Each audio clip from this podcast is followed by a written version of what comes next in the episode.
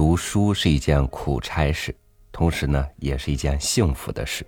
具体当然是因人而异，因心态而异的。你读过哪些书？读书的时候，又发生过哪些故事呢？与您分享齐军的文章《读书所忆》。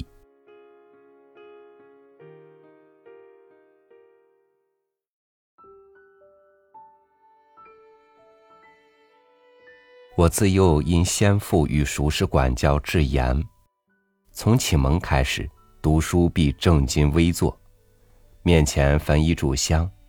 眼观鼻，鼻观心，苦读苦背。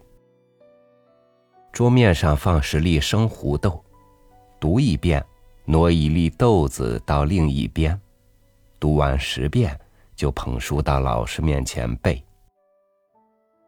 有的只读三五遍就朗朗的会背，有的念了十遍仍背得七颠八倒。老师生气，我越发心不在焉。肚子又饿，索性把生胡豆偷偷吃了，宁可跪在蒲团上受罚。眼看着袅袅的香烟，心中发誓，此生绝不做读书人。何况长工阿荣伯说过：“女子无才便是德。”他一个大男人，只认得几个白眼字，他不也过着快快乐乐的生活吗？但后来眼看五叔婆不会记账，连存折上的数字也不认得，一点辛辛苦苦的钱都被他侄子冒领去花光，只有哭的份儿。又看母亲颤抖的手给父亲写信，总埋怨词不达意，十分辛苦。父亲的来信潦潦草草，都请老师或我念给他听。母亲劝我一定要用功。我才发奋读书，要做个才女，替母亲争一口气。古书读来铿锵有味，有的拗口又严肃，字迹认多了，就想看小说。小说是老师不许看的闲书，当然只能偷着看。偷看小说的滋味。不用说，比读正经书好千百倍。我就把书橱中所有的小说一步步偷出来，躲在远离正屋的谷仓后面去看。此处人迹罕到，又有阳光，又有风。天气冷了，我发现厢房楼上走马廊的一角更隐蔽。阿荣伯为我用旧木板。就墙角隔出一间小屋，屋内一桌一椅。小屋三面木板，一面临栏杆，坐在里面可以放眼看蓝天白云、绿野平畴。晚上点上菜油灯，看《西游记》入迷时忘了睡觉。母亲怕我眼睛受损，我说栏杆外碧绿稻田。比坐在书房里面对墙壁熏炉烟好多了。我没有变成四眼田鸡，就幸得有此绿色调剂。小书房被父亲发现，勒令阿荣伯拆除后，我却发现一个更隐蔽安全处所。那是花厅背面廊下常年摆着的一顶轿子，三面是绿泥遮盖。前面是可卷放的绿竹帘，我捧着书，静静的坐在里面看，绝不会有人发现。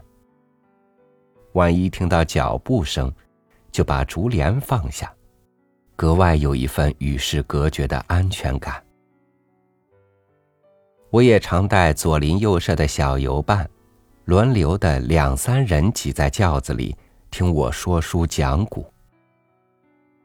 轿子原是父亲进城时坐的，后来有了小火轮，轿子就没用了，一直放在花厅走廊角落里，成了我们的世外桃源。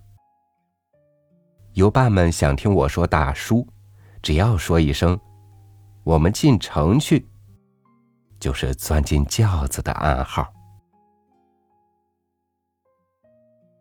在那顶轿子书房里，我还真看了不少小说呢。直到现在，我对于自己读书的地方，并不要求如何宽敞讲究。认识多么简陋狭窄的房子，一卷在手，我都能怡然自得。也许是童年时代的心理影响吧。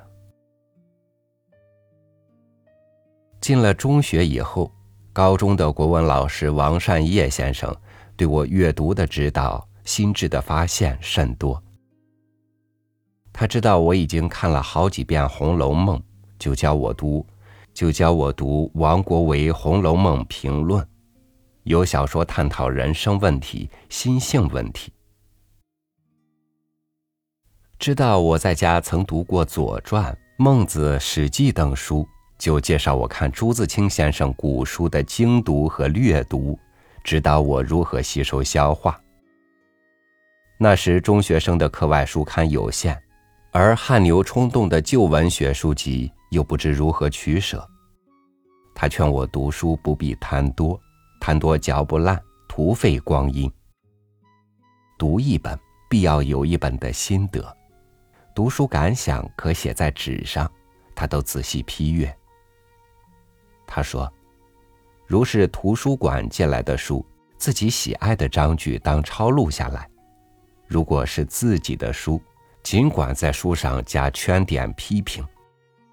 所以，会读书的人，不但人受书的益处，书也受人的益处，这就叫做我自助书，书助我了。他知道女生都爱背诗词，他说诗词是文学的、哲学的，也是艺术音乐的，多读对人生当另有体认。他看我们有时受哀伤的诗词感染。弄得痴痴呆呆的，就叫我们放下书本，带大家去湖边散步。在照眼的湖光山色中，讲历史掌故、名人轶事，笑语朗朗，顿使人心胸开朗。他说：“读书与交友，像游山玩水一般，应该是最轻松愉快的。”高中三年，得王老师指导至多。也培养起我阅读的兴趣与精读的习惯。后来抗日期间闭寇山中，颇能专心读书，勤做笔记，也曾手抄喜爱的诗词数册。可惜于渡海来台时，行囊简单葱具，都未能带出，使我一生遗憾不尽。现在年事日长，读过许多的书。许多读过的书都不能记忆，顿觉复似枯竭，悔恨无已。大学中文系夏曲禅老师对学生读书的指点，与中学时王老师不谋而合。他也主张读书不必贪多，而要能选择，能吸收。以饮茶为喻。要每一口水里有茶香，而不是嚼烂茶叶。人生年寿有限，总要有几部最心爱的书，可以一生受用不尽；有如一个人，总要有一二知己，可以托生死共患难。经他启发以后，常感读一本心爱之书，书中人会伸手与你相握，彼此默逆于心。真有上接古人、远交海外的快乐。最记得他引古人之言云：“案头书要少，心头书要多。”此话对我警惕最多。年来总觉案头书愈来愈多，心头书愈来愈少，这也许是忙碌的现代人同样有的感慨。爱书人总是贪多的买书，加上每日涌来的报刊，总觉时间精力不足，许多好文章错过，心中怅惘不已。回想当年出离学校，投入社会，越发感到书到用时方恨少，而碌碌大半生，直忙到退休，虽已还我自由闲身，但十余年来也未曾真正补读生来未读书。如今已感岁月无多，面对爆发的出版物、浩瀚的书海，只有就着自己的兴趣与有限的精力时间，严加选择了。我倒是想起袁子才的两句诗：“双目时将秋水洗，一生不受古人欺。”我想将第二句的“古”字改为“世”字，因他那时只有古书，今日出版物如此丰富，真得有一双秋水洗过的慧眼来选择了。所谓慧眼，也非天赋，而是由于阅读经验的累积，分辨何者是不可不读之书。何者是可供浏览之书？何者是糟粕弃之可也？如此，则可以集中心力，吸取真正名著的真知灼见，拓胸展襟，培养气质，使自己成为一个快乐的读书人。清代名士张心斋说：“少年读书如戏中窥月。”中年读书如庭中赏月，老年读书如台上望月。把三种不同境界比喻的非常有情趣。戏中窥月，充满了好奇心，迫切希望领略月下世界的整体景象。庭中赏月，则胸中自有尺度，与中天明月。有一份莫逆于心的知己之感。台上望月，则游入乎其中而出乎其外，以客观的心怀、明澈的慧眼，透视人生景象。无论是赞叹是欣赏，都是一份安详的享受了。